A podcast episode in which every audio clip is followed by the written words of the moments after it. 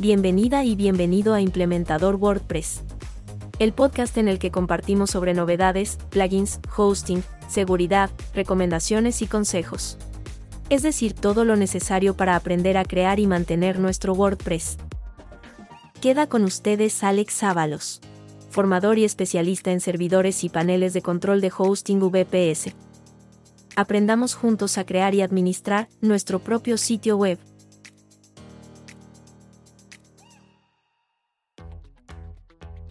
Hola, ¿qué tal? ¿Cómo estás? Bienvenida y bienvenido al episodio 4 de la cuarta temporada de Implementador WordPress. En este episodio vamos a hablar de muchas cosas, pero primero Ángel Cabaleiro nos va a responder a la pregunta ¿qué es WordPress? En novedad sin actualidad, vamos a volver a esta empresa, marca, bueno, ahora casi tiburón de plugins para WordPress, Awesome Motive. Muchas gracias, Eduardo EGB desde acá, un beso enorme porque me sale él por privado, muy correcto, eh, muy piadoso. Me dice: Mira, Alex, se pronuncia así y me lo puso como que fuera de esas clases de inglés que te ponen abajo las letritas, pero cómo se escribe. Pero vos, ah, awesome Motive. Bueno, el caso es que Awesome Motive vuelve a sacar la cartera, la chequera, la tarjeta y compra a Thrive Themes. Reflexionaremos el cambio de Slack a Matrix para la comunicación dentro del core del equipo de desarrollo de WordPress en el plugin recomendado te voy a recomendar a WordFence Login Security. En Hablemos de Hosting vamos a evaluar por qué es importante usar caracteres de URL válidos y en seguridad y recomendaciones con mucho sesgo vamos a responder a la pregunta ¿WordPress es seguro? ¿Sí o no? Y para cerrar el episodio en la reflexión semanal vamos a ver, vamos a dar una vuelta de tuerca a por qué debemos dejar de ser el eslabón más débil en la seguridad de nuestros WordPress. Así que lo dicho, bienvenida y bienvenido. Comenzamos.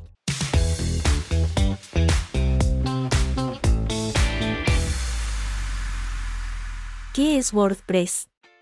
Lo primero, antes de presentar formalmente a Ángel, quiero dejar claro que soy fan. Le admiro desde el lejano 2018 cuando lo conocí por el soporte de boluda.com. Pero te cuento, si no sabes quién es Ángel Cabaleiro, Ángel es consultor y formador WordPress.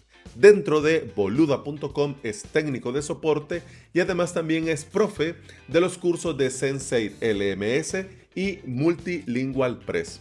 Es un generoso colaborador en muchas comunidades WordPress y participa activamente dando charlas, talleres en meetups y WordPress. Puedes ponerte en contacto en su web angelcabaleiro.com y en otros enlaces que te voy a dejar por supuesto en las notas de este episodio. Así que con mucho gusto te pregunto, Ángel, ¿qué es WordPress para vos? Para mí WordPress significa más que un simple gestor de contenidos. Para mí WordPress es comunidad, es colaboración y mundo de posibilidades a la hora de crear una página web. Gracias a todos los plugins, themes y contenido que hay disponibles a su alrededor, gracias a todas las personas que lo crean bajo código abierto, ya sea de forma gratuita o de pago. El ambiente que se respira en eventos relacionados con WordPress, como por ejemplo las WordCamps o incluso las meetups locales, es de cercanía y cooperación, algo que no sucede en otros entornos y eventos, donde se respira competición y distanciamiento. A nivel personal, WordPress me ha permitido trabajar desde casa, independizarme y poder trabajar con una enfermedad crónica como es la fibromialgia. Fantástico, muchas gracias Ángel por compartirnos tu respuesta y por hacer magia. Yo creo que ninguno de los oyentes de este podcast se ha ido con algo tan completo en tan corto tiempo. Así que has marcado un hito en la historia de las cuartas temporadas hasta hoy de Implementador WordPress. Y estoy totalmente de acuerdo. Comunidad, código libre, buen ambiente, colaboración. Eso es lo que hace grande a WordPress. Así que Ángel, muchas gracias y continuamos.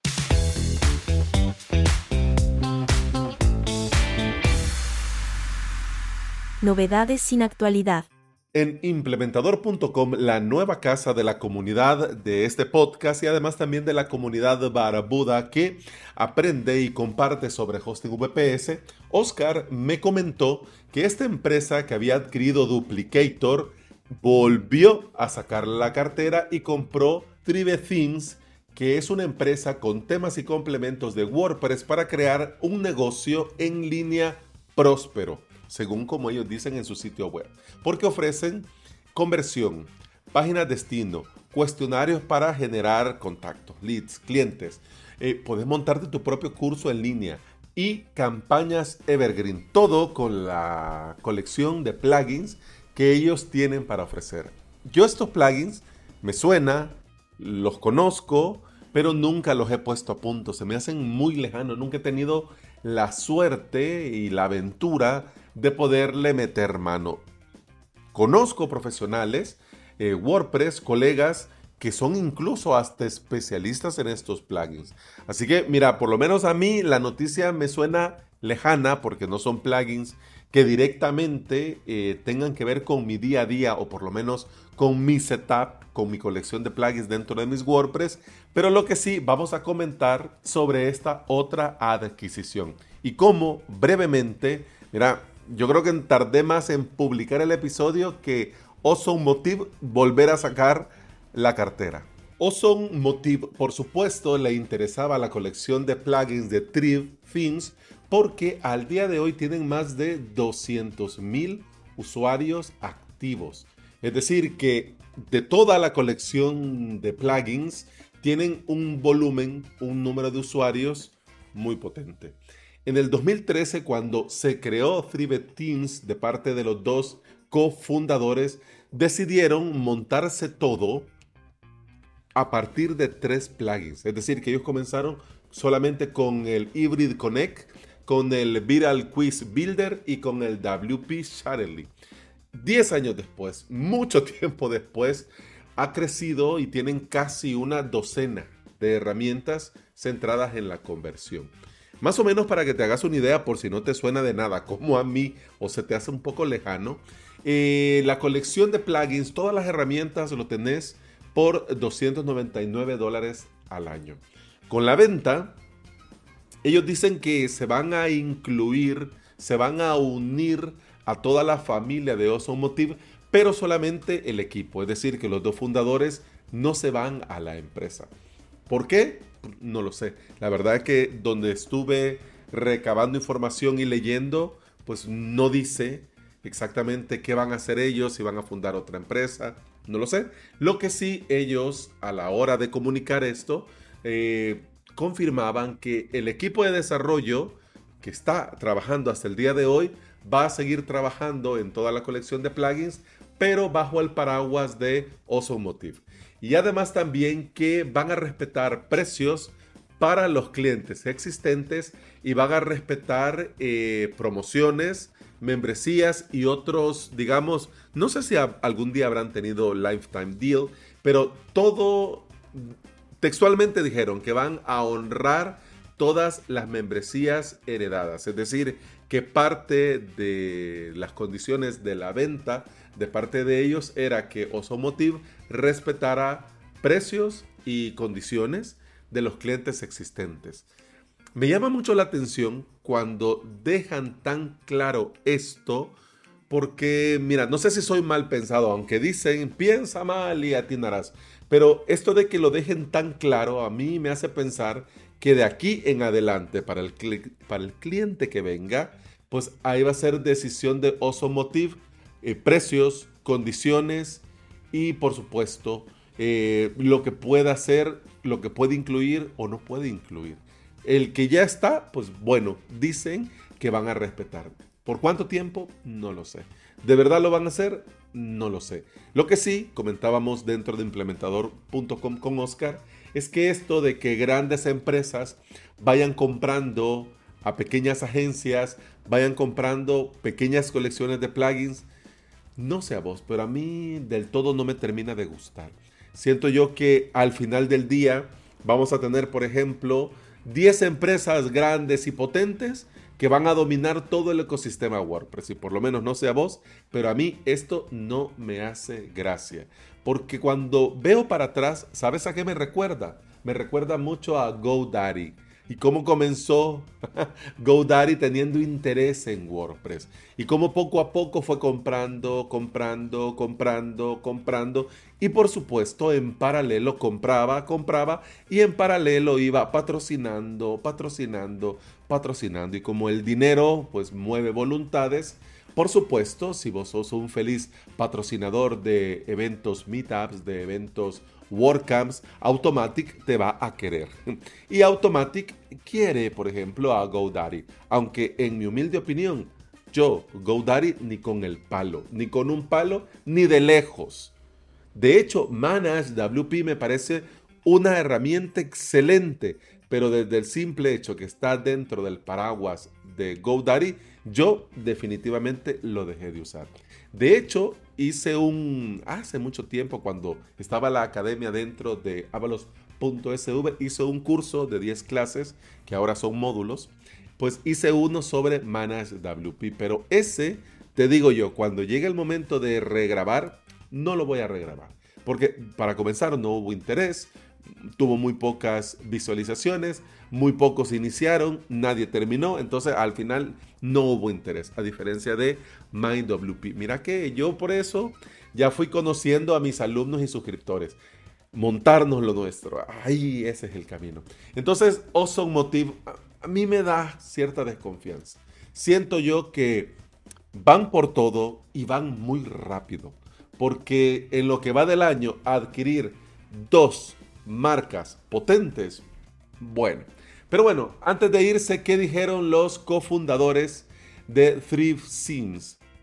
Tribe, Tribe Themes, por Dios. Estos nombres, no te imaginas lo que me ha costado detener, cortar y volver a grabar por estos nombres raros, extraños para mi nivel de inglés. Pero bueno, dijo uno, siempre ha sido nuestra política recompensar a los clientes leales y eso no va a cambiar. Y también dijeron, de todos modos, he estado viendo Three Themes desde la barrera durante mucho tiempo. Yo me alejaré y no cambiará nada frente a esto. Y dicen que seguirán siendo las mismas personas las que van a contribuir con los productos y que la hoja de ruta que se presentó para este 2023 se va a cumplir.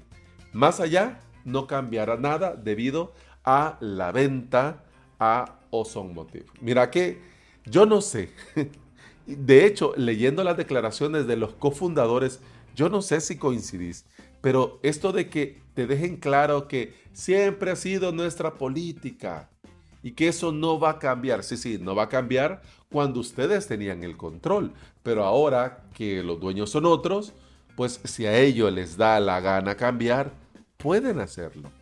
Es decir, que si vos querías realmente proteger a tus usuarios y asegurarles siempre eh, calidad y recompensar a los clientes fieles, no hubieses vendido. Porque ahora es mentira, no vas a tener el control. Y luego el otro cofundador dice que de todos modos, porque como no se va a Osomotive, dice que de todos modos él estuvo un poco de lejos. Yo estuve de lejitos, en la barrera. Entonces, igual, el hecho de que yo me aleje no cambia nada. Y rematan. Miren, al final se va a mantener condiciones, se va a mantener hoja de ruta, roadmap y más allá. No cambiará nada debido a esta adquisición. Mm, más allá no sabemos, pero bueno, igual vamos a estar atentos. Mira que hemos comenzado estos episodios largos, semanales del podcast y Awesome Motive ya repitió en dos episodios. Así que a partir de hoy yo ya me quedo con el ojo puesto a ver qué hacen y qué no hacen. Y bueno, vamos a la segunda noticia en esta sección de novedades sin actualidad. El proyecto WordPress evalúa sustituir a Slack por Matrix. No sé si te suena Matrix, pero Matrix es como si fuese un Slack, como si fuese un Discord, eh, salvando las distancias por supuesto, pero eh, de código abierto que vos incluso te podés instalar en tu servidor. Es decir, que vos te podrías instalar y tener tu propio Matrix. Y a mí me parece un acierto de parte del proyecto WordPress, del core de WordPress, del equipo de desarrollo de WordPress. Me parece un acierto por varios puntos. El primero, Slack es insufrible. Yo no sé a quién se le ocurrió dentro de Slack hacer un proceso de onboarding tan complicado, hacer un login tan complicado. Es decir, eso que puedes tener en tu cuenta varios servidores y cada servidor tiene su URL y vos tenés que entrar con cada URL pero con tu correo y que además también podés tener un uso. Mira, qué relajo. Claro, una vez que ya tenés tu, correo, ya vas añadiendo servidores y ya solo le das clic en cada uno de los servidores dentro de Slack, ahí ya la cosa cambia. Pero para los usuarios nuevos es complicado. De hecho, cuando tuve brevemente un servidor en Discord para la comunidad, eh, antes de Telegram, bueno, durante Telegram, antes de Herbit, eh, incluso hasta me comentaban eso, que qué complicado, que qué difícil Discord. Y eso que decir que Discord es mucho más amigable que el propio Slack. Slack siento yo que tuvo su momento. Tuvo su momento. Llegó primero, pero en esto del Internet no siempre gana el que llega primero. Si no, escuchemos nombres como yahoo.com.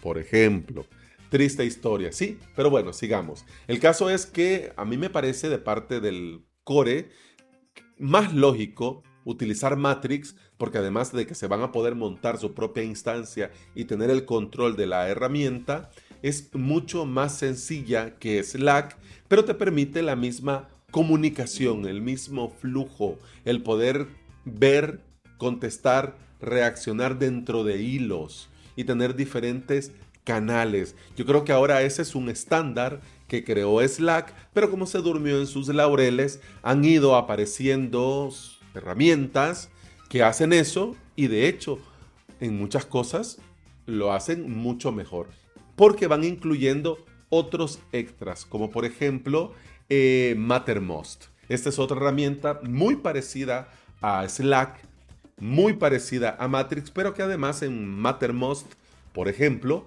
podés crear eh, tableros como si fuera Trello.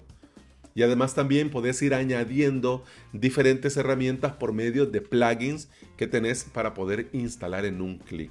Yo utilizo Mattermost para eh, todo lo que tiene que ver con la LLC y hasta el momento yo estoy encantado de la herramienta y no entiendo cómo empresas siguen usando Slack habiendo soluciones como Mattermost y Matrix. El caso es que además de esto, Matrix también tiene diferentes clientes para poder utilizar Matrix. Es decir, que no dependes de una aplicación. La aplicación de Matrix, pues no. Es bastante parecido, por ejemplo, a Mastodon.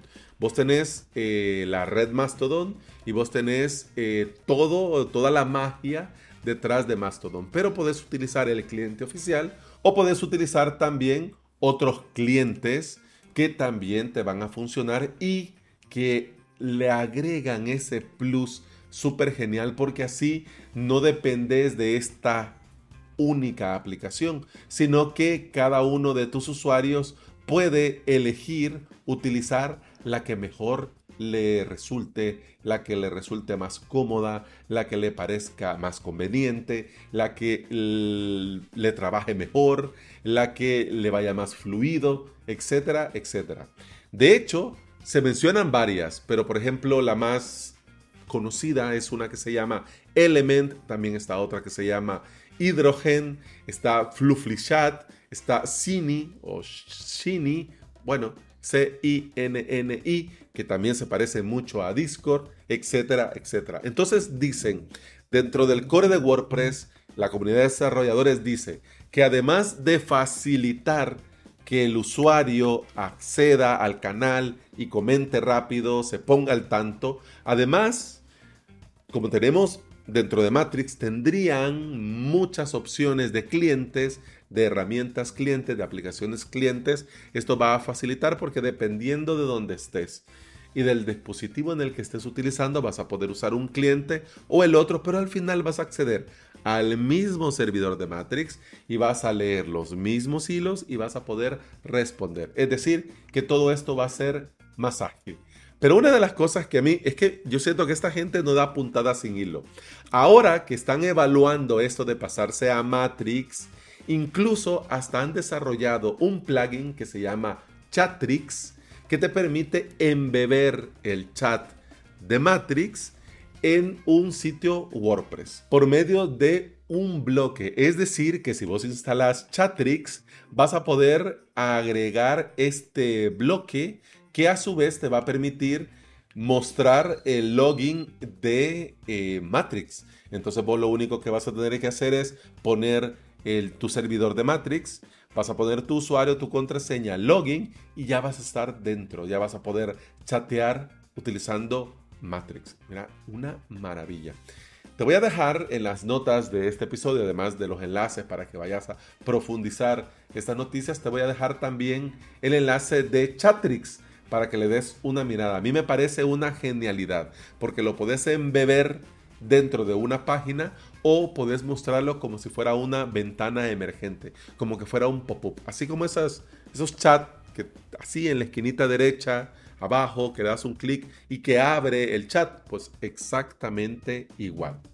Mira, independientemente que lo hagan o no lo hagan, yo creo que ya valió la pena para vos y para mí hacer esta reflexión sobre las herramientas. El hecho de que esta herramienta tenga una vida estando ahí no garantiza que al día de hoy siga siendo la mejor opción. Para mí Slack es insufrible. La uso porque la tengo que usar en dos, tres servidores en el, que estoy incluido que tiene que ver con WordPress, pero me encantaría que pronto me digan de estos servidores, mira Alex, nos pasamos a Matrix, así que a crearte tu cuenta y allá nos vemos. Ah, sería tan feliz. Y además también me gusta, me anima que mm, el propio Core, desde el propio WordPress, también se vayan utilizando herramientas open source y que vayan creando soluciones para estas herramientas open source. Imagínate cómo sería si no hubiesen, no estuvieran evaluando a Matrix. Yo creo que este plugin Chatrix nunca hubiese nacido.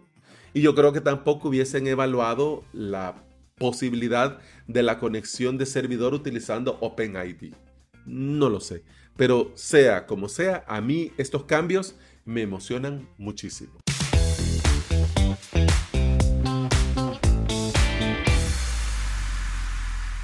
Plugin recomendado. La seguridad es importante, muy, muy importante. Y ya habrás escuchado que varias veces te recomiendo la mi santísima trinidad de la seguridad.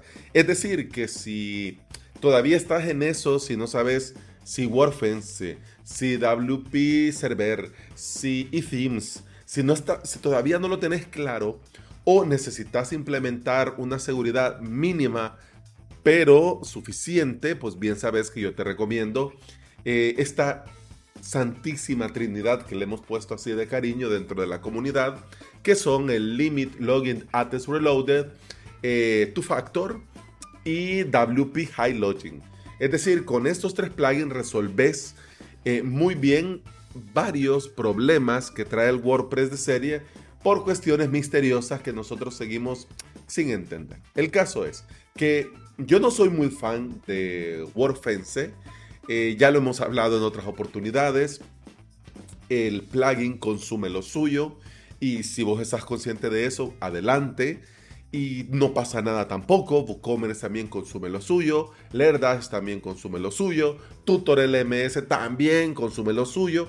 Y son plugins que los usamos. Entonces, ¿qué sucede con WordFence? A mí una de las cosas que no me gusta con WordFence es que juegan con el miedo de la gente. Es decir, usan todo, toda la tecnología que tienen, todo para mostrarte datos y no es que se los inventen. Lo que sucede es que te los muestran y te los ponen tan ahí para que te entre el, miedo en el cuerpo y vos digas, Dios mío santo, me van a hackear. ¿Cuántos intentos? Es que eso siempre pasa. Estés consciente de esto o no, siempre pasa. Es decir, si te querés enterar o no te querés enterar, pero sí, esto es así. Lo que pasa es que la forma como te lo presenta WordFence a mí nunca me ha terminado de gustar. A diferencia, por ejemplo, de WP Server, que hace lo suyo, te mantiene informado, te mantiene al tanto de la situación, pero no juegan con ese miedo, porque la, lo primero que vos ves no es esos números estratosféricos de tu WordPress y de toda la red mundial. Pues no. Bueno, pero igual, con estas cosas nosotros ya sabemos que cada uno decide por lo que le conviene y cada uno tiene sus necesidades muy particulares. El caso es que si vos, por ejemplo, no te querés eh, poner a punto con la Santísima Trinidad que te acabo de comentar, tal vez el plugin de WordFence te parece demasiado, tal vez, por ejemplo, la salida del repositorio oficial de WordPress para WP Server te resulta muy chocante y el eThemes no terminas de agarrarle el tranquillo, puede ser que estés buscando una alternativa fácil y rápido. Y puede ser que también te venga bien para una implementación estándar, original, y ya luego le vas a poner a punto todo. El caso es que WordFence ha sacado un plugin que única y exclusivamente hace tres cosas única y exclusivamente. Tres cosas, no más. bueno, si te pones creativo, pues claro, esto tiene mucha implicación, pero básicamente hace tres cosas. El plugin se llama WordFence Login Security y como te digo, tres cosas. Primero, un segundo factor de autenticación. Segundo, te permite apagar el XML RPC. Y tercero, te protege por medio de CAPTCHA versión 3, reCAPTCHA de Google versión 3, tu ventana de login, tu formulario de acceso a tu WordPress. Básicamente eso hace el plugin. Tres cosas. Pum, pam, ping. Y lo hace muy bien. En el último directo me puse a punto este plugin. Mira, una maravilla. Tiene detalles muy interesantes y logré grabar, capturar y hacer una edición así un poco chapucera, pero el detalle es que salga el contenido lo más eh, rápido posible y está ya cuando estés escuchando este episodio, ya vas a tener también publicado ese video. En el video muestro cómo poner a punto, pero te lo cuento aquí brevemente. Es muy sencillo, lo primero que tenés que hacer al entrar es habilitar este segundo factor de autenticación y te recomienda hacerlo por medio de app, es decir, con Google Authenticator, con Authy, lo puedes hacer con OnePassword, con FreeOTP, etc. Es decir, para los nuevos en la sala, esta protección agrega una capa más que si por el motivo que sea alguien da con tu usuario y contraseña y quiere entrar a tu WordPress, no va a poder porque le va a pedir un código que vos tenés en tu móvil, en tu celular, en tu aplicación y sin ese código no va a poder ingresar. lo del login, lo del reCAPTCHA es funciona muy parecido a otras implementaciones. Simplemente pones la clave del sitio, la clave secreta, le das guardar y cuando vas a la ventana de login ya ves ahí el indicador de Google Recaptcha y por supuesto, al ser la versión 3 no te va a preguntar no te van a aparecer palabras raras para que rellenes, no te van a aparecer imágenes, salvo que eh, Google Recaptcha detecte que sos un bot. Entonces ahí sí, te va a poner faenita. De lo contrario, ni te pregunta nada. Vos pones tu usuario, tu contraseña, pero ya está protegido, ¿no? Y le das login, luego pones tu código de segundo factor de autenticación y vas para adentro. Fantástico. Me quiero detener un poco con la protección XML RPC. Esto es indispensable y recomendable porque no lo usamos. Para los que sí lo utilizan, este plugin, WordFence Login Security, tiene la opción de poder habilitar también el segundo factor de autenticación para el XML RPC. Es decir, que si alguien quiere acceder y conectarse a tu WordPress, por medio del XML RPC, va a pedir usuario contraseña, pero también le va a pedir el segundo factor de autenticación. Eso viene activado de fábrica. Me parece muy interesante. No lo pude probar, pero em, yo opté por desactivar. es decir, que abajito tenés el botón para desactivar y gracias a una herramienta que te permite verificar si está accesible el XML RPC, verifiqué y efectivamente apagado. apagado. Mira, esto es muy sencillo, muy, muy sencillo. Pum, pam, ping y ya lo tenés hecho. Y ya lo tenés hecho. Hay algunas configuraciones, algunas opciones, por ejemplo, para darle un tiempo al usuario, como le llama periodo de gracia el plugin. Es decir, que vaya, miren, a partir de 10 días creado el usuario, se le va a exigir el segundo factor. ¿Ya? Yo esto no lo pondría. Para mí tiene que haber sí o sí y la gente lo tiene que usar sí o sí si utiliza cierto perfil o rol. Es decir, que si este usuario es editor o administrador, sí o sí lo tiene que tener. Lo tiene que tener sí o sí. No es negociable. Si vas a utilizar este plugin, yo te recomiendo ir a la última opción. Vas a Settings y bajas abajo del todo y activas la última opción que dice eliminar tablas y datos al desactivar el plugin. Y esto porque es recomendable. Porque muchos plugins, WordFence uno de ellos, si no habilitas esta opción dentro de su configuración, te dejan todos los datos, las tablas, la información. Y para bien o para mal, además de que son datos de acceso que no deberían de quedar, además te queda la base de datos hecho un mugrero. Entonces, si no lo vas a necesitar, si lo vas a cambiar, o igual, simplemente por salud yo te recomiendo activar esto. Eso sí, si lo desactivas porque estás haciendo alguna prueba o algo por el estilo, al volverlo a activar, te va a pedir volver a configurar, porque obviamente cuando se desactivó, eliminó todo el contenido y por lo tanto también eh, la conexión que habías hecho con tu aplicación para el código del segundo factor de autenticación. Pero mira, a mí el plugin me sorprendió. No soy muy fan de WordFence, reconozco que son toda una institución en el tema de la seguridad, pero mira, este plugin en particular me resultó muy útil y muy correcto.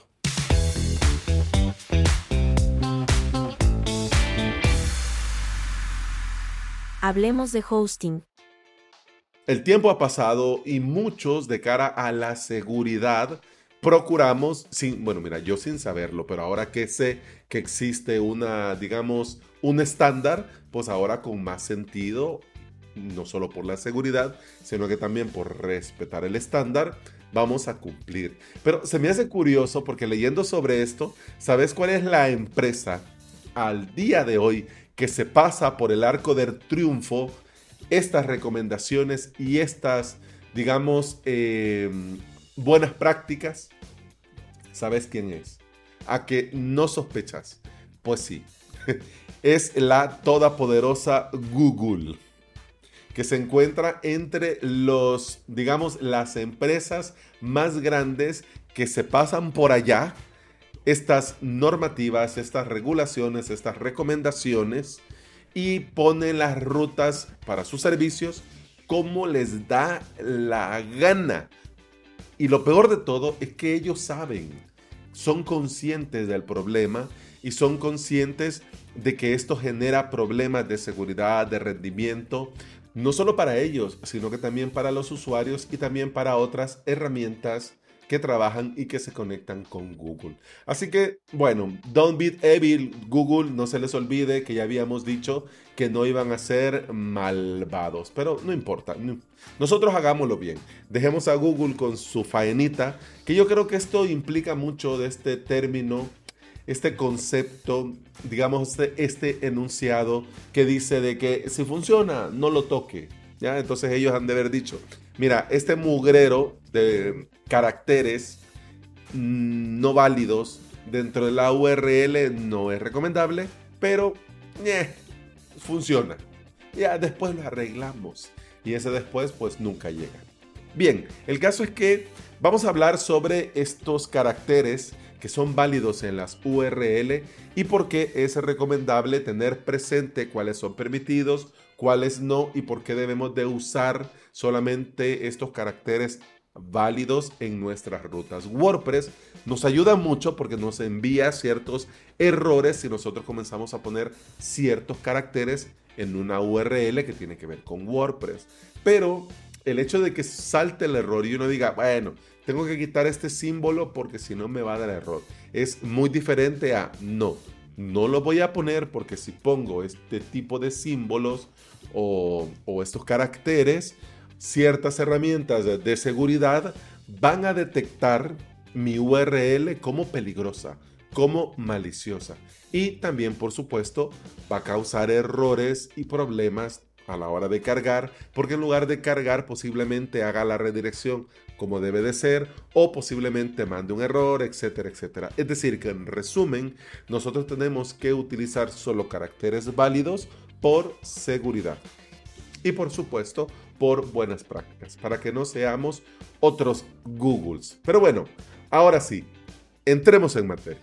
Para que nuestros sitios webs para que los archivos dentro de nuestros sitios web, para que el contenido dentro de nuestros sitios web sean accesibles para todos los usuarios en los diferentes dispositivos y en los diferentes sistemas operativos, nosotros debemos utilizar caracteres de URL válidos. Algunos caracteres causan problemas de compatibilidad dependiendo del navegador, dependiendo del sistema operativo, incluso dependiendo de la versión, causan problemas, causan incompatibilidades y además también aplicaciones, sistemas de seguridad, firewalls, detectan esto como una potencial amenaza. Entonces, para no tener problemas, para no crear incompatibilidades y para que no nos vayan a marcar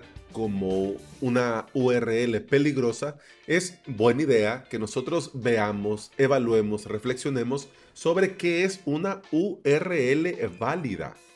Para que te hagas una idea, la URL es un localizador uniforme de recursos, es decir, que es una cadena de caracteres que especifican la ubicación de los recursos en Internet o en redes privadas o incluso hasta en tu sistema operativo. Esto tal vez no lo uses de lleno o tan así en Windows, pero por ejemplo nosotros en Linux es bastante común que podamos dar clic para saltar entre carpetas o que nosotros escribamos la ruta en nuestro explorador de archivos y vamos a la ruta donde están los archivos. Entonces vamos a entender que los componentes de una URL digamos que son tres. La URL uniforme, es decir, como en un codificado estándar que tiene muchos artículos relacionados. Además también como un recurso, es decir, como en cualquier recurso de servidor que puede ser utilizado por un cliente conectado a la red y esto perfectamente podría ser una página web, una imagen, un MP3, un video o cualquier otro tipo de archivo y la ubicación. Es decir, que también con estas URL nosotros proporcionamos una ubicación a este recurso, que también es muy común que esta URL se llame URI, donde la I significa identificador. Una URL válida puede incluir algunos componentes que ya te van a sonar. que ya te van a sonar. Es decir, componentes como el protocolo HTTP, HTTPS, FTP, etc. Y esto a su vez también pueden eh, expresarse como puertos. El 443 para el HTTPS, el 80 para el HTTP, el 21 para el FTP, etc. También otro componente, el nombre de dominio o la dirección IP. avalos.sv, alojamiento vps.com. Estos son eh, dominios. Pero también nosotros podríamos con una, por ejemplo, estás probando em, una herramienta estilo CyberPanel, casa OS, etcétera, etcétera. Y de entrada no te dan, no te permiten, no has configurado, no has tenido oportunidad de configurar el dominio. Entonces ingresas con el IP 193.178.0.1, dos puntos y el puerto respectivo del panel o de la herramienta en cuestión. Dominio o dirección IP. Además también otro componente son rutas opcionales. Por ejemplo, en el caso de WordPress, midominio.com barra wp-config. O también puede ser, eh, en el caso del podcast, eh, podría ser eh, podcast.avalos.sv barra 789 hablemos de seguridad.mp3. Ruta opcional. Y además también tenés una cadena de consulta que también puede ser opcional. ¿Te has fijado que algunas URLs tienen un signo de interrogación y luego puede tener un valor o un parámetro? O de igual forma tiene el signo de interrogación, un parámetro igual un valor. ¿Te has fijado? Pues bueno, eso también son componentes válidos de una URL. Y el último un fragmento opcional. Es decir, que a todo esto, la URL puede terminar con un numeral algo.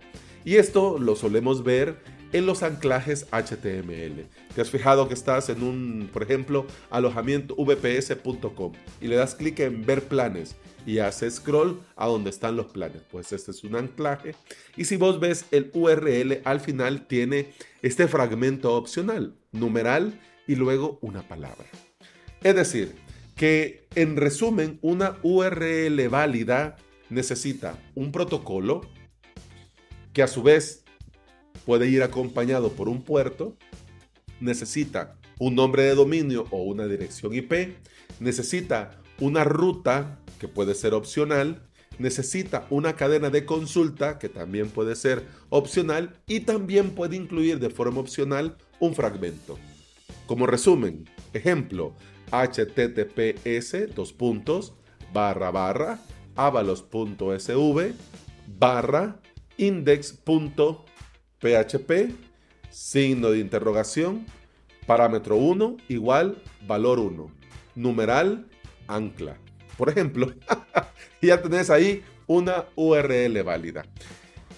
Es muy importante que nosotros tengamos claro que estos componentes válidos de una URL no tienen que estar siempre todos juntos para que la URL sea válida. Es decir, que todos estos componentes son válidos dentro de una URL, pero en la gran mayoría de veces nosotros lo único que necesitamos es un protocolo y un nombre de dominio. Y ya con esto ya tenemos una URL válida. Acabamos de hablar de URL, pero Voy a hacer un paréntesis porque me gustaría que quedáramos claro y poderte yo compartir que las URLs es un tipo de URI. Es decir, URI, U de uña, R de rosa, R de rosa y de isla. El URI son los identificadores uniformes de recursos y son dos. Pueden ser dos. Están divididos en dos. Las URL y las URN la URL, el localizador uniforme de recurso, lo conocemos. Nos queda claro, estamos familiarizados con el nombre. Nosotros le pedimos a la gente que nos dé la URL y nosotros decimos y copiamos y pegamos la URL. Nos queda claro, nos queda claro. Pero para terminar de dejar claro, la URL especifica la ubicación de un recurso en Internet. ¿Ok? Es decir, gracias a la URL vos sabés que vas a ir al sitio web, que ahí está el MP3, que desde ahí te podés descargar el PDF, ¿ok? Ubica el recurso en Internet. Mientras que la URN, nosotros la utilizamos y es el tipo de URI que se usa para identificar el recurso por su nombre en lugar de su ubicación. Y esto es muy interesante porque entonces ahí le damos sentido a URIS, que, que a su vez es una URN, como la mail to. Es decir, mail to, dos puntos, alex arroba avalos.sv. ¿No te has fijado que si pones esto en el, en el botón, pues automáticamente salta la aplicación de correo? Por eso, porque es un URI que a su vez es un URN que se utiliza para eso, para identificar el recurso por su nombre. Y por lo tanto, el navegador ya sabe qué hacer con esa URI, ya sabe qué hacer. También, por supuesto, la URL de toda la vida, https avalos.sv https barra barra implementador.com de toda la vida. Pero hay otra que tal vez no te has dado cuenta, pero sí la usamos mucho en el hosting VPS, muchísimo. Pero también lo puedes usar en tu computadora, que es la ubicación de un archivo en tu computadora o en tu servidor. Es decir, eh, home barra user barra alex barra avalos.sv barra public-html barra eh, .htaccess. Por ejemplo, la ruta. Y para ya cerrar la sección, hablemos sobre los caracteres inseguros. Hay varios caracteres que no son seguros y no los debemos de utilizar en ninguna ruta, en ninguna URL, en ninguna URN, en ninguna URI, en ninguna. Porque estas, como te decía hace un momento, pueden causar problemas con la forma en la que los navegadores y los servidores interpretan la URL. Y por supuesto a esto nosotros le sumamos que tenemos adicionalmente componentes de seguridad que detectan estos caracteres como peligros. Ya sabemos que no es recomendable y que no debemos de utilizar, por ejemplo, espacios, corchetes, porque no son seguros de usar en una ruta y además también generan problemas, errores. Y además de los errores, nosotros abrimos la posibilidad de que estos caracteres inseguros, no recomendados, puedan ser usados por cibercriminales para iniciar un ataque hacia nuestro sitio web, hacia nuestro servidor. Por lo tanto, no es recomendable ni aconsejable. Así que debemos de evitar sí o sí estos caracteres inseguros, que vas a disculpar que no te los detalle a continuación, porque eh, dependiendo del país, de la región, algunos nosotros le llamamos de una forma o de otra. Por eso te lo voy a dejar en las notas del episodio. Todas, todos, todos los caracteres, estos inseguros que no debes de poner en una URL. Y además hay ciertos caracteres reservados que nosotros debemos evitar. Nosotros debemos de evitar en nuestras URL. ¿Por qué? Porque estos caracteres tienen un significado especial y están reservados para usos específicos punto y coma, barra, signo de interrogación, dos puntos, arroba, eh, igual, más, el signo de dólar, la coma, que si nosotros lo vamos a usar significa que nosotros sabemos específicamente el uso y los vamos a utilizar para algo muy específico. Ahora bien, Alex, vamos aterrizando el tema. Perfecto. ¿Cuáles son los caracteres seguros en una URL? Caracteres seguros son los caracteres alfanuméricos, de la A a la Z en mayúscula, de la A a la Z en minúscula, el 0, bueno, del 0 al 9. Te iba a decir del 0 al 10, pero del 0 al 9. El guion es seguro, el punto es seguro, el guion bajo es seguro. Nosotros con WordPress tenemos cierta ayuda a la hora de los caracteres seguros, inseguros y reservados. Pero es importante tener la conciencia de que esto existe y procurar hacer las URL lo más amigable posible, no solo por el tema de la seguridad, no solo para que el WAF no nos vaya a machacar, sino que también por nuestros usuarios. Más corto posible, más sencillo posible y por supuesto más accesible posible. Dejemos estos caracteres reservados para los desarrolladores y para los que crean conexiones entre servicios y herramientas. Dejémoslo para eso. Lo que sí es importante, nosotros tener la conciencia que ciertos caracteres no los debemos de usar. Y bueno, hemos llegado al final de esta sección. Espero que no te haya enchivolado tanto como decimos aquí en El Salvador. Pero no te preocupes, lo el pim pam pum te lo dejo en las notas del episodio y el listado también de los caracteres inseguros.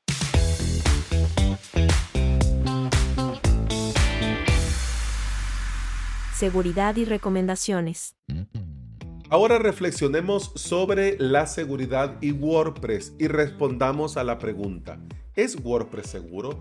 ¿Realmente WordPress es seguro? Mira, de por sí ya sabes mi punto de vista, mi posición, pero te voy a rematar todo en un pum pam.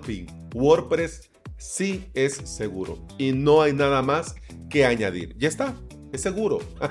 claro que sí. Alex, en serio, sí. Sin olvidar y teniendo siempre presente que WordPress es seguro si está actualizado. Y si está actualizado, WordPress es seguro. Y estamos hablando del core del WordPress. Del core de WordPress. Y además es seguro si nosotros añadimos al core ciertas medidas adicionales para proteger el inicio de sesión. Ya lo hemos hablado antes, lo recuerdo rápidamente. WordPress de serie te permite probar intentos ilimitados de usuarios y contraseñas. Es decir, vos podés pasar todo el día, toda una semana, todo un mes, todo un año probando usuario contraseña, usuario contraseña, usuario contraseña y WordPress no te va a bloquear y no va a protestar. Está hecho para eso. ¿Por qué? Como te digo, ya lo hemos reflexionado, incluso lo hablamos en directo. Ahí hay intereses de por medio.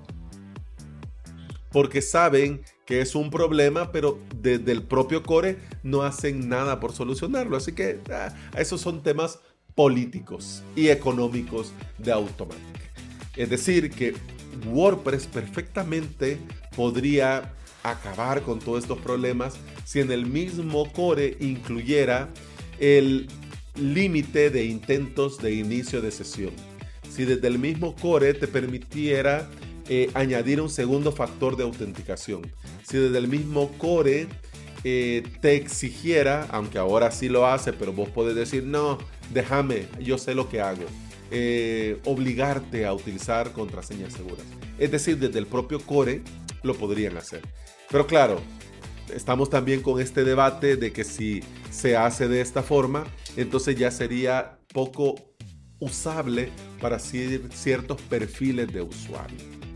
Bien, pero en general la respuesta contundente es que sí. WordPress, claro que sí, claro que es seguro. Pero también tenemos que mencionar y también tenemos que traer la coalición los plugins, porque estos plugins agregan cierto riesgo dependiendo del desarrollador, dependiendo del código, dependiendo de las funciones. Es decir, que el core por sí mismo es seguro, perfecto, quedó claro.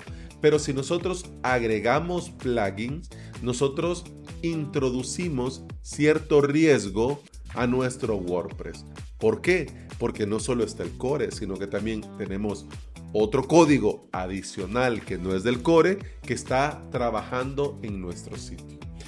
Vamos a mencionar así, pum pam pim, algunas recomendaciones que sí o sí nos pueden ayudar a mantenernos seguro y a confirmar que WordPress sigue siendo seguro. Comencemos. Mantener plugins y temas actualizados. Si bien es cierto, mm, dependiendo del usuario, dependiendo de la implementación y del tipo de sitio, puede ser delicado actualizar ciertas instalaciones y ciertas instalaciones no. Como regla general, yo tengo cuidado con las instalaciones con pasarelas de pago o con código o implementaciones a medidas. Pero si vos tenés un blog y en este blog, por ejemplo, no tenés pasarela de pago, no has añadido código a medida, no estás conectándote con ninguna herramienta. Entonces perfectamente vos podés actualizar en el momento en el que sale un nuevo plugin o en el momento que te salta el aviso del tema y no vas a tener nunca ningún problema. Eso sí, abramos paréntesis y seamos responsables. Antes de actualizar plugins, temas o el core, es obligatorio hacer una copia de seguridad. Siguiente recomendación, consejo para darle a WordPress toda la seguridad que se merece. Nombres de usuarios y contraseñas seguros para el inicio de sesión a nuestro WordPress y también desde el lado del hosting. Es muy importante y esto se dice poco, pero de nada te sirve que vos tengas en tu WordPress un usuario eh, muy seguro, muy potente y una contraseña extensa, amplia, con mayúsculas, con minúsculas, con números, con símbolos, si del lado de tu hosting, para entrar a tu cPanel, es admin y 2023 la contraseña de nada sirve que del lado de tu WordPress sea todo tan potente y, del, y hasta con segundo factor de autenticación y del lado del hosting salgas con eso. No se puede. No se puede. Así que nombres de usuarios seguros, contraseñas potentes, seguras, tanto para el inicio de nuestro WordPress como para nuestro hosting. Ahora, Proteger páginas de inicio de sesión. Esto es otra cosa que perfectamente lo podría incluir de serie WordPress, pero no lo hace. Así que tenemos que hacerlo nosotros. Tenemos que proteger el wp-login.php. Tenemos que ocultar el wp-admin. Y así de esta forma los bots y los cibercriminales por lo menos les damos más faena. Por lo menos les ponemos las cosas eh, complicadas y difíciles. Otra recomendación, habilitar siempre un segundo factor de autenticación, sí o sí. Y también incluso hasta podrías cambiar tu página de inicio de sesión predeterminada. Es decir, el wp-login.php que sea otra, que sea por ejemplo el paraíso.php. Y esa es tu página de wp-login.php. Te lo dejo así. para que puedas tirar del hilo, ¿ok? Otra cosa muy útil si tenés a disposición eh, un sistema de firewall o si tu plugin de seguridad, mira, curate en salud. Si, si no sos chino, si no hablas chino y si no tenés clientes en China, ¿por qué desde China van a poder entrar a tu sitio? No tiene sentido. Entonces, desde donde podás, incluso desde el propio Cloudflare, lo podés hacer. Bloquear países, regiones o continentes problemáticos o que simplemente como medida preventiva no querés que tengan acceso a tu WordPress. Muy importante, muy recomendado, por favor también limitar los intentos de inicio de sesión. Primer intento, ok. Segundo intento, ok. Tercer intento, te equivocaste ya tu IP, tu host, tu usuario bloqueado. Nos vemos en una semana. no vas a poder entrar. No vas a poder entrar. Y solo para rizar el rizo y rizar muy fino, yo te recomiendo copias de seguridad periódicas. Ojo, si tu WordPress no cambia mucho, pero por lo menos semanalmente hace tu copia. Si en tu WordPress hay cosas pasando todos los días, hacerlo diario o dos veces por día. Pero esto va a depender de cada caso. Si te interesa, me lo decís y en un próximo episodio podemos hablar de eh, backups y de recomendaciones. Para este punto yo estoy suponiendo que vos tenés tu WordPress con su respectivo certificado de eh, SSL. Espero yo que sí. Como mínimo el Let's Encrypt es gratis como mínimo. Pero también hay empresas, hay compañías que te venden certificados eh, a muy buen precio, a muy muy buen precio. Del lado del hosting es recomendable también utilizar la última versión recomendada para producción de PHP. En este, mm, aunque ya salió la 8.2, en este momento la recomendable es la 8.1 para producción y abajo de 7.4 todo ya está obsoleto. Así que sí o sí, anda ve o desde la salud del sitio mira y si no estás utilizando PHP 8.1, ponete en contacto con tu hosting y que te lo suban a eh, la versión recomendada para producción. Y si estás creándote tu propio hosting o tenés tu propio servidor, hay que hacer las tareas, hay que hacer la tarea, estimado barbudo. Otro consejo también que es muy útil y que muy pocos hacen es verificar y establecer permisos muy restrictivos para el .htaccess y para el wp-config.php. Es decir, estos archivos tan importantes están en la carpeta pública. Entonces nosotros tenemos que proteger y darles un trato especial. En un directo vimos la, lo recomendable, los permisos recomendables. Te lo dejo por ahí, pero igual en las notas del episodio te lo copio y te lo pego para que lo tengas, no te preocupes. Y ya sea con el plugin WordFence Login Security o ya sea por código o ya sea con otro plugin de seguridad, deshabilita el XML RPC. Cuidado con los encabezados de seguridad. No se debería de permitir la modificación del WP-config salvo que de verdad lo vas a hacer. No debería de poderse ejecutar código PHP desde ciertas carpetas, como por ejemplo el WP Content o el ULOAPS. Y por último y muy importante, si querés responder que sí a la pregunta si WordPress es seguro, tenés que estar ahí, tenés que ser vigilante, tenés que darle mantenimiento. Los WordPress no los hackean por arte de magia, a los WordPress los hackean por usuarios irresponsables que los dejan tirados.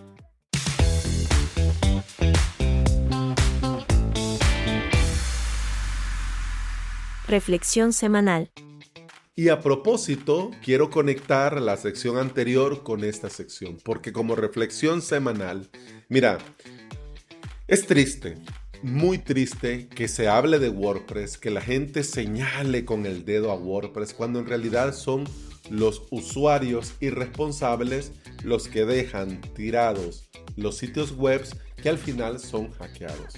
Los usuarios irresponsables que googlean, que van a grupos de Telegram, que van a grupos de Facebook, que van por ahí. Hey, ¿quién me pasa el plugin tal? Es que lo quiero probar. No, mentira, no lo quiere probar. Lo quiere poner en este sitio por no gastar, por no invertir. Mira, si no te lo puedes permitir, no te quebres la cabeza. Si no te puedes permitir un plugin premium, simplemente busca una opción gratuita del repositorio y a vivir. Sí, pero es que ese plugin resuelve justo lo que yo necesito. Entonces, mira, ahorra y lo compras. o sugerí una conjunta y entre varios te haces con la licencia. Es muy buena idea, además también por el mantenimiento del ecosistema para que los desarrolladores vivan y sigan manteniendo y creando soluciones, pero también es muy buena idea de cara a la seguridad. Pero por culpa de ese usuario que se descarga eh, de Google cosas y los mete en el WordPress y peor aún, algunas veces los mete en WordPress de clientes, que eso es todavía más triste, es que vienen los problemas. Aunque esto lo estoy diciendo pero según el último informe de WordFence, que reflexionaba y evaluaba cómo estuvo el estado de WordPress de cara a la seguridad del año pasado, dice WordFence que esto ha disminuido, que ellos han detectado que la instalación de plugins Nulled va a la baja. Entonces, esto a mí me alegra, me alegra muchísimo. ¿Por qué? Porque si te fijas, estamos hablando de usuarios irresponsables. Y al final, en la cadena de seguridad, el código de WordPress, más al ser open source, es roca firme, es roca sólida. Es decir, que el código del propio WordPress es 100% seguro. Habemos mucha gente trabajando con WordPress, pero hay mucha más gente colaborando y ayudando a que WordPress sea lo que es. Y por si fuera poco también hay empresas están analizando código, hay cibercriminales buscando eh, vulnerabilidades, hay empresas también buscando vulnerabilidades para poder tener eh, un retorno económico del hallazgo. Mira, y si nosotros comenzamos a desglosar, hay todo un ecosistema y por supuesto, si algo pasa, si algo sucede, si algo se descubre, esto se riega como la pólvora. Entonces, por eso nosotros podemos dormir más seguros porque WordPress es seguro. Pero ¿qué sucede? Que nosotros los usuarios hacemos de WordPress algo inseguro. Tal vez al instalar plugins, tal vez al copiar, pegar un código por ahí para tal cosa, que yo no sé qué hace exactamente, pero lo voy a copiar y pegar. Cuidado cuidado. Esto no debería de ser así, porque lamentablemente muchos cibercriminales en este snippet que te va a permitir hacer tal función, también meten ahí, lo meten. Entonces también nosotros los usuarios debemos de tener criterio para ser nosotros siempre un eslabón fuerte de la cadena. Es decir, que si el core es fuerte, es seguro, bien. Si los plugins que nosotros pagamos de los desarrolladores son seguros, bien. Si el tema, si el fin, la plantilla mm, tiene mantenimiento, se actualiza, está al día y funciona impecable de cara a la seguridad, bien. Entonces ahí nosotros nos tenemos que encolar, nos tenemos que unir y también ser un eslabón fuerte. Tener este WordPress en un hosting seguro y confiable, en un proveedor VPS seguro, confiable, hacer copias de seguridad, usar contraseñas seguras, usar segundo factor de autenticación, usar los roles o capabilities justas y necesarias para lo que tiene que hacer o dejar de hacer el usuario y, por supuesto, estar atento y vigilante para cualquier cosa que pase dentro de nuestro WordPress, poder tomar acción inmediatamente. Es decir, que existe un ecosistema que se encarga de que no solo funcione, sino que también sea seguro. Entonces, nosotros como usuarios tenemos que hacer nuestra tarea. Debemos de cumplir también con un propósito. Y ese propósito es cumplir las buenas prácticas de seguridad y convertirnos en un eslabón seguro, confiable de esta cadena y hacer por supuesto de WordPress una herramienta más segura. Porque si vos proteges tu WordPress, y todos comenzamos a proteger nuestros WordPress, estos cibercriminales se les va a terminar el negocio y van a decir, no, hombre, si estos usuarios de WordPress están todos tan formados, tan enterados, tan a la última, que aquí no hay por dónde. Así que nada, mejor vamos, vamos a hackear otra cosa. vamos a ir a hackear Wix.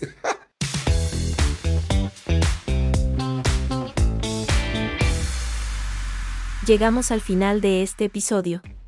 Y bueno, hemos llegado al final de este episodio. Muchas gracias por estar aquí, muchas gracias por escuchar y muchas gracias por quedarte hasta el final. Si has llegado hasta el final, te quiero compartir que me puedes encontrar en avalos.sv. También puedes suscribirte a mi academia online en academiavps.com. Y si vos querés que tu WordPress tenga su propio alojamiento a medida en un servidor VPS potente, seguro y confiable, yo doy este servicio en alojamientovps.com.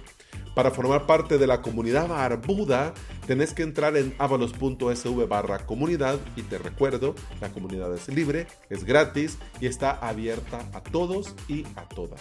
Y cada semana estamos haciendo dos cosas. Estamos haciendo el Watch WP Together los martes, miércoles y jueves a las 11 de la mañana en Twitch. Y los directos los viernes a las 3 de la tarde hora del Salvador. También por Twitch. Voy a volver a YouTube. He escuchado y he visto el resultado de la encuesta. Pero todavía le estoy dando una vuelta de tuerca. ¿Cómo? ¿De qué forma? ¿A qué hora? ¿Qué día? Etcétera. Pero de que volvemos, volvemos. Lo que sí también es que el episodio ya terminó. Así que lo dicho, muchas gracias y continuamos en el próximo episodio, en este podcast en el que aprendemos juntos a crear y administrar nuestro propio sitio web. Que todo vaya muy bien. Desde San Salvador, El Salvador, te mando un fuerte abrazo a la distancia.